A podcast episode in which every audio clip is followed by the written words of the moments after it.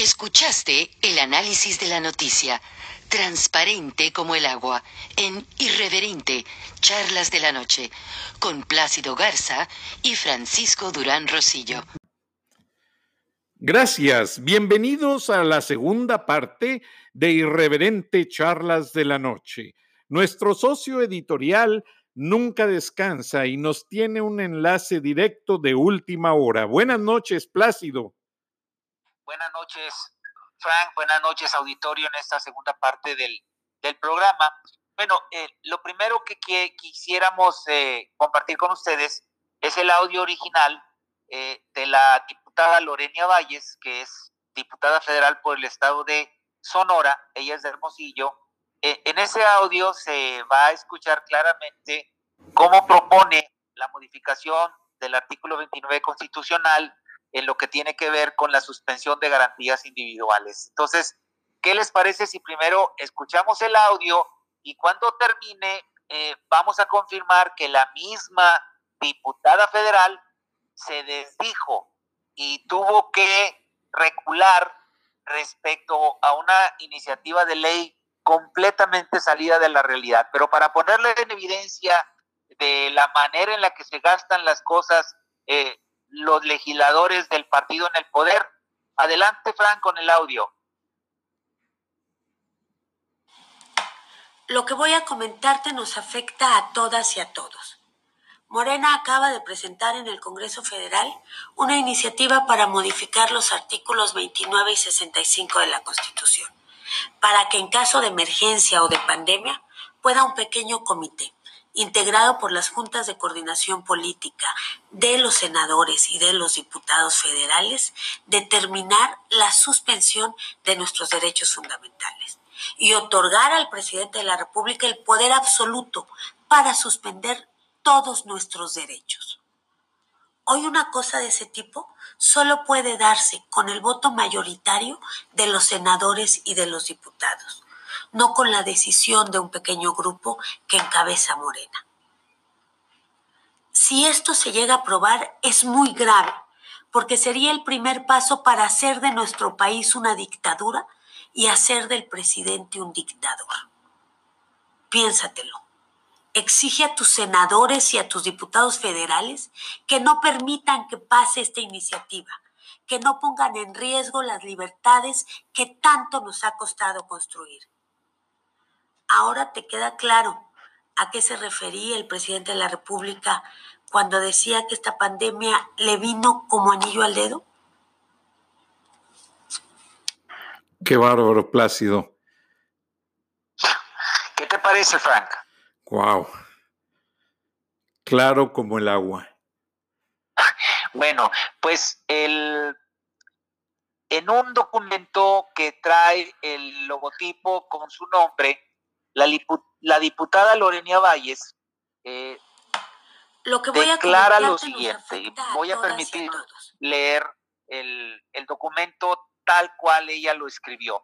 Eh, eh, dice, decidí retirar la iniciativa que propuse para reformar los artículos 29 y 65 de la Constitución, la cual, como lo señalé propuse con el único objeto de establecer un mecanismo para que de manera excepcional y transitoria las cámaras del Congreso pudieran resolver en casos de emergencia los asuntos de su competencia, cuya resolución fuera premiante y fundamental para la nación, previendo que en un futuro el Poder Legislativo contara con mecanismos para enfrentar sucesos como el que actualmente estamos viviendo por la pandemia derivada del coronavirus.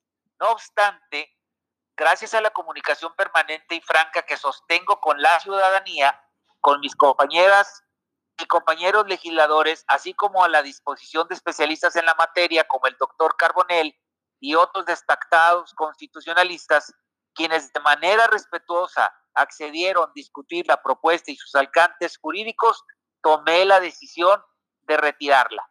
Entonces, eh, hasta ahí, ahí cierro las comillas. Entonces, eh, estamos enfrente de una de las formas con que claramente se demuestra el nivel de falta de seriedad con el que los diputados de Morena están realizando su labor legislativa. Eh, nadie se explica, nadie se explica qué, qué tipo de resortes se tuvieron que mover para que la diputada Valles eh, tuviera, tuviera la osadía de hacer una propuesta de modificación de dos artículos constitucionales que están considerados como los más sagrados en materia del respeto de las garantías individuales de, de los mexicanos. Entonces, aquí estamos ante una muestra clara de ese nivel de improvisación, Frank, con el que se mueven las cosas en el ámbito legislativo. Apenas, apenas la diputada Lore, Lorena Valles daba a conocer su alucinada propuesta de modificación constitucional cuando el líder Ricardo Monreal en el Senado la criticó y dijo, como lo mencioné en la primera parte de este programa, que esa iniciativa era tomada por Morena a título personal de la legisladora, pero en lo que son peras o son manzanas, en lo que fue obligada a rectificar, en lo que ella misma reconoció que fue un error, imagínate el nivel de confusión que genera una acción de esa naturaleza en un ambiente muy enrarecido en México por la falta de seriedad en la comunicación, la falta de credibilidad en los datos que nos está proporcionando el gobierno federal relacionado a la pandemia. Este, esto yo creo que es inaudito, Frank. No se puede, no se puede resolver tan sencillo como decir, ¿saben qué? Presenté la iniciativa, pero ahora me retracto. Pues con quién estamos hablando, carajo. O sea, ¿cuál es, cuál es la seriedad con la que legisladores de ese partido están tomando su papel en estos momentos, Frank? Totalmente, y la verdad que hasta me confunde, y yo te dije en el, en el segmento pasado, en el primer segmento, pues una pregunta valiendo de que tú eres un gran abogado, entonces tú tienes una mejor contemplación de la normatividad jurídica y legislativa del Estado de Derecho mexicano. Por tanto, Plácido, ¿hasta qué punto llega esta violación? Bueno, está, estamos hablando de una, de una evidencia que nos permite conocer a los mexicanos el nivel de resquebrajamiento que existe en las estructuras de Morena. Aquí en México se habla de que en realidad el, el, partido Morena no existe, lo que existe es López Obrador como amo y señor de esa corriente política. Pero aquí nos estamos dando cuenta de que las facciones dentro del partido están jalando cada quien para sus propios intereses muy personales en materia política, en, materia económica también, porque seguramente están haciendo negocio, aunque digan que la corrupción ya se acabó. A, nuestras manos llegan en la redacción eh, un montón de denuncias que estamos investigando, por supuesto, en donde señalan a actores importantes de Morena eh, tolerando este tipo de prácticas eh, de corrupción que se supone que debieron haberse acabado. Pero fíjate, fíjate cómo va la cosa. No solamente el, senador Ricardo Monreal desautorizó a nombre de Morena esa iniciativa de la legisladora, sino que también el coordinador parlamentario eh, de los diputados federales representando a Morena, que se llama Mario Delgado Carrillo, también desestimó esa iniciativa y dijo que en la agenda de los diputados de Morena no hay ninguna intención de reformar el artículo 29 de la Constitución. Eso lo dijo antes de que, las, que la diputada eh, Valles se retractara, pero fue más allá. Mario Delgado es uno de los favoritos de López Obrador en el Congreso de la Unión. Él dijo textualmente que en la legislatura se han presentado más de cuatro mil iniciativas y que consecuentemente no se puede limitar el derecho del legislador a presentarlas. Oye, por eso, señor, eh, ¿con, qué, ¿con qué tamaño se para enfrente de la tribuna para poder decir, bueno, pues fue una de las cuatro mil iniciativas que todos presentamos, hombre, no lo tomen tan a pecho.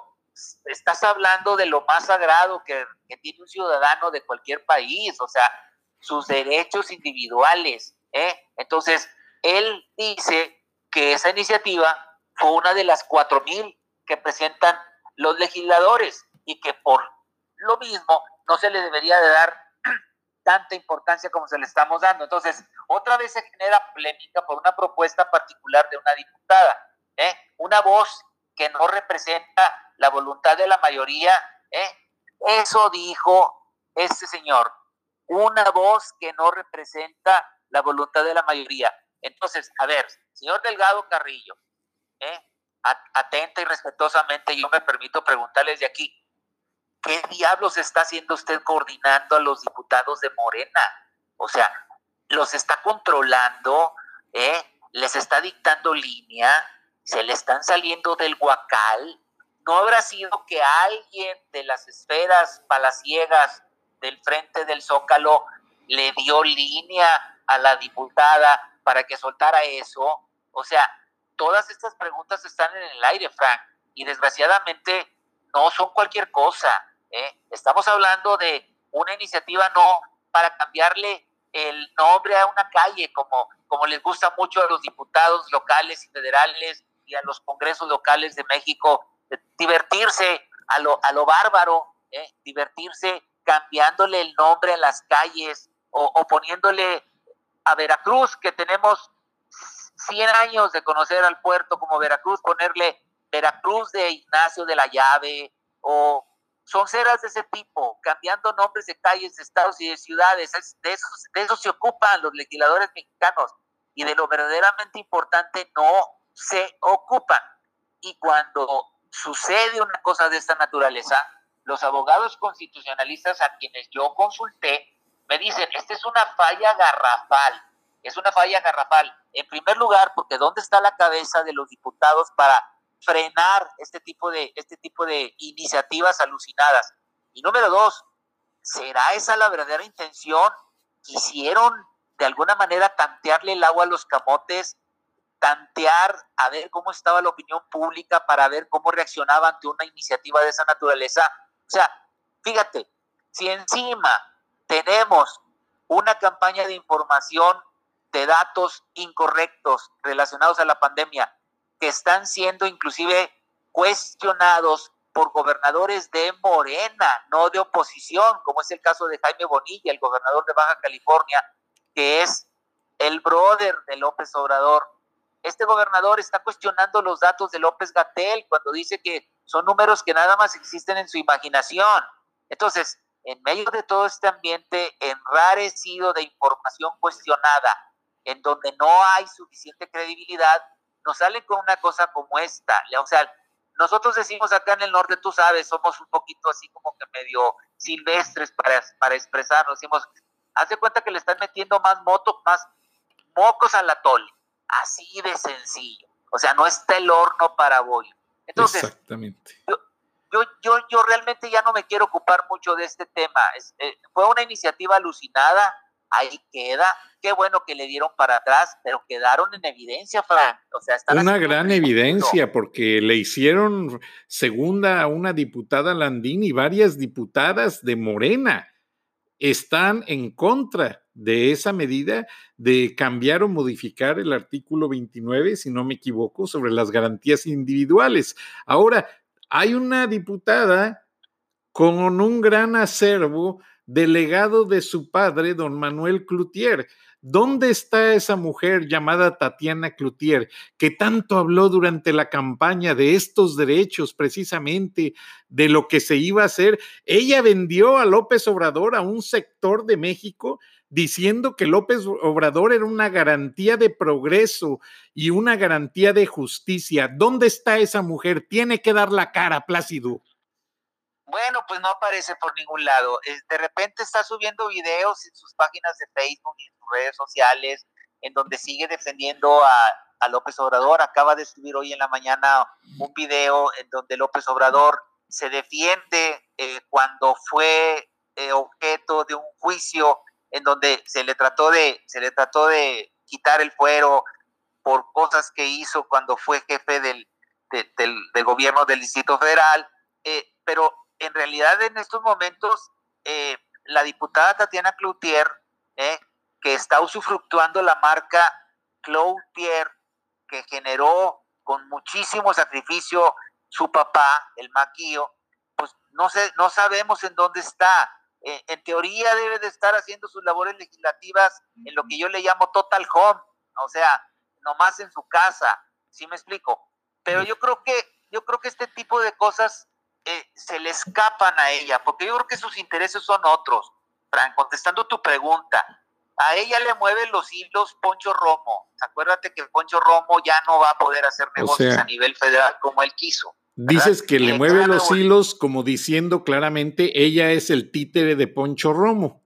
Pues sí, o sea, eh, en realidad ella se está perfilando para contender por la gubernatura de, de Nuevo León. Imagínate tú la, la, incoherencia, ¿no? Ella es diputada federal por Sinaloa eh, y, vive, vive allá en Culiacán. Sí, claro, tiene una casa acá en Mirasierra, en San Pedro y qué sé yo, pero pues contestando a tu pregunta, pues no sé, no sé dónde esté, o sea, en donde debe estar no está.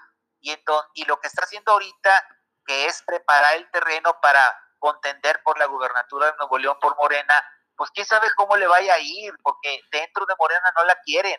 Y a lo mejor tiene cierto arrastre en Nuevo León, pero en realidad hace cuenta que el, el carácter que ella tiene tan explosivo no le va a ayudar mucho. Yo siempre he dicho, a gente como ella, a gente como López Obrador, en realidad no hay que criticarlos tanto, porque lo único que tienes que hacer es acercarles un micrófono para que se ellos solos se hundan. Me explico, así son. Entonces, yo contestaría tu pregunta de esa manera. O sea, eh, en realidad ella que defendió tanto las garantías individuales y que vendió también a López Obrador al ser la coordinadora de campaña en su, en su, en, sus años que estuvo buscando la, la presidencia por tercera vez, pues debería de, salir de salir en estos momentos simplemente para pronunciarse. ¿En qué sentido? Pues que fue una aberración lo de la legisladora Valles, el haber propuesto una modificación a uno de los artículos más, más sagrados de la, de, la Constitución. esa sería mi respuesta, Frank. Plácido, ha habido muchos puntos de vista a favor y en contra. Eh, mucha gente que se fue a Morena pues ya están arrepentidos, empezando por Porfirio Muñoz Ledo, a quien, conozco perfectamente porque es guanajuatense, es mi paisano, he estado comiendo en su casa. Porfirio Muñoz Ledo un día fue a salvar y de apagafuegos a Guanajuato cuando Ramón Aguirre Velázquez no pudo ser gobernador y entró Carlos Medina Plasencia. Y entonces Porfirio Muñoz Ledo dijo claramente, Carlos Medina Plasencia, el hombre más poderoso del calzado en México, dueño de Flexi, dueño de Suelas Medina Torres, el hombre más rico del centro de México, dice, él, él es como la reina Isabel, refiriéndose a Medina Plasencia, manda pero no gobierna. Y muchas gentes que conozco en el centro del país por ser mis paisanos, me dicen que Alfonso Romo, Tatiana Cloutier y Ramón Alberto Garza, quien vivió un año en Guanajuato cuando estuvo planeando el partido político, son considerados un caballo de Troya dentro de la administración de Andrés Manuel López Obrador. ¿Qué tienes al respecto? Bueno, de ese caballo de Troya yo no sé, y yo creo que tú tienes más información que yo porque sorprendentemente ese tipo de cosas eh, llegan a los Estados Unidos prácticamente químicamente puro, le llamo yo, porque en México pues tenemos el, el, el, inconveniente de que, de que no son muy confiables las fuentes de información. Lo que sí te puedo decir, lo que sí te puedo decir es que Poncho Romo intentó hacer negocios con la cuarta transformación, López Obrador definitivamente lo paró en seco por el famoso caso de los ocho cenotes, de donde una empresa de Poncho Romo que se llama Enerol, que opera en Timisina, allá en Yucatán, se está robando el agua de miles de agricultores y ganaderos y, y resultó que cuando fue confrontado en una conferencia de prensa famosa en donde agarró como chaperón al secretario de Hacienda Herrera, que no pronunció palabra, que lo único que hizo fue burlarse de las preguntas de los, de los reporteros, Poncho Romo llegó a decir eh, la barbaridad de que sí, esos ocho cenotes estaban eh, en, poder de esa empresa, pero que el gobierno se los había dado en custodia. Yo me acuerdo que escribí un artículo al respecto y dije, mira, tiene ocho cenotes en custodia como si fueran cenotitos, cuando el más el más joven de ellos tiene 75 millones de años, hombre. Entonces, eh, es una tomadura de pelo. O sea, ¿cuál es la realidad? Bueno, Poncho Romo, desde, desde mi punto de vista, ya cayó de la gracia de, de López Obrador, en el sentido de que ha sido cuenta que no es un interlocutor confiable ni representativo con la IP mexicana, con la empresa mexicana. Entonces, como no puede hacer negocio a nivel federal porque ya no lo van a dejar, ya le marcaron la, ya le marcaron la raya ahí, ¿qué le queda? Pues le queda hacer negocio en Nuevo León. O sea, Tatiana Cloutier fue empleada, sigue siendo empleada suya en la Universidad Metropolitana de Monterrey, que es de Poncho Romo, ¿de acuerdo? Y, es, y esto es lo que está sucediendo, o sea, están cilindrando a Tatiana para que luche por la gubernatura de Nuevo León, representando a Morena, pero se va a topar con una sorpresa, no la quieren las tribus, ni Batres, ni Bejerano, ni los Ricardo Monreal, y en, en, Nuevo León el arrastre que tiene es muy relativo. ¿Por qué? Pues porque ella sola se ha encargado precisamente de que la gente se le voltee. Entonces, eso sería mi comentario respecto al famoso caballo, caballo de Troya al que tú te refieres, mi querido Frank. Y no yo. Tú sabes que mucha gente de Morena son disidentes del PRI, son disidentes del PAN, son disidentes del PRD, y no lo dije yo, lo dijeron muchos y vinieron algunos ya a quejarse a Washington y hablar con los organismos de inteligencia que supervisa Marco Rubio, el senador republicano. Y la dejamos hasta ahí, Plácido, porque se nos acabó el tiempo. Muy bien. Gracias, Frank. Y hasta mañana. Gracias, Plácido. Buenas noches. Buenas noches.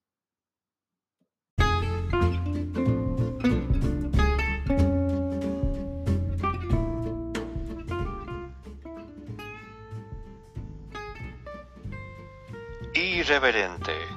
Charlas de la noche con Plácido Garza y Francisco Dubrán Rosillo.